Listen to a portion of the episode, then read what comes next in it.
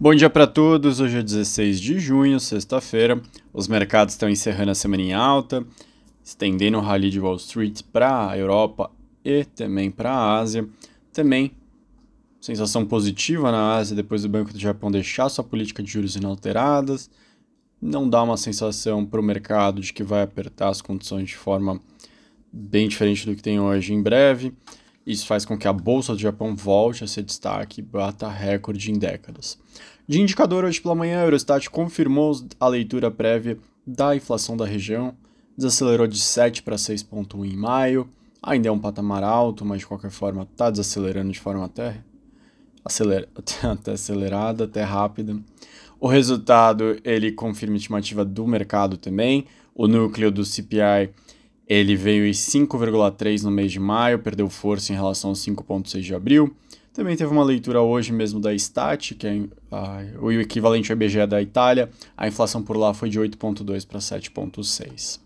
Aqui no Brasil, matéria do valor econômico mostrando que a escalada das dívidas corporativas, combinada com o mercado de crédito ainda travado no Brasil, está fazendo crescer o número de gestoras que trata ativos em situações especiais, empresas com dificuldades, enfim, que já chegaram a 32 casas independentes com foco nesse segmento, excluindo bancos, né, escritórios de advogados, é o dobro do número de gestoras de 5 anos atrás, com capital disponível em 12 bilhões. Outro destaque vai para o André Braz da FGV, fazendo seu cálculo no valor econômico de quanto que o corte de gasolina anunciado ontem pela Petrobras traria de impacto no IPCA. O corte de 4,6% do preço do litro anunciado nas refinarias deve levar a uma redução de 1,5% no litro de gasolina nas bombas. Ele lembrou que a gasolina compromete cerca de 5% do total do orçamento familiar, assim, levando em conta o peso da gasolina na cesta de consumo, bem como a magnitude da redução do combustível, deve levar a uma diminuição de 0,08 no IPCA em suas taxas de junho e julho. O IGP-10 da FGV foi divulgado hoje pela manhã, caiu 2,20 em junho, o mercado tinha 2,12, então foi um pouco até mais fraco do que o esperado. No mês anterior a taxa já tinha caído 1,53, com esse resultado, no acumulado do ano, queda de 4,14 e de 6,31 em 12 meses. Para a gente lembrar, em junho de 2022 o índice subia 0,74 no mês e acumulava uma alta de 10,40 em 12 meses.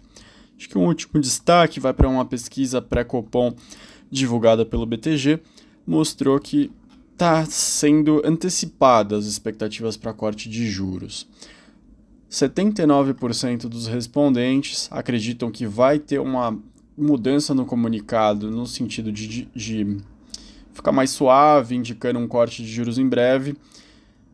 67% acreditam que eles vão remover aquela expressão que existe a possibilidade de apertar o ciclo econômico em breve, né? que dependendo do que aconteça, eles poderiam voltar a subir a taxa de juros. 61% acreditam que a taxa de juros vai começar a ser cortada em agosto, 30% em setembro. Acredito que são os grandes destaques. Na pesquisa também vai mostrando que está sendo reduzida a expectativa para os próximos anos. Em 2023, 71% acreditam que vai ficar entre 12 e 12,75%. Para o ano que vem, caiu, olha, aliás, subiu de 40% para 52%, aqueles que acreditam que a Selic vai ficar abaixo de 10%. Esses são os destaques do dia. Boa sexta, bom final de semana e até segunda.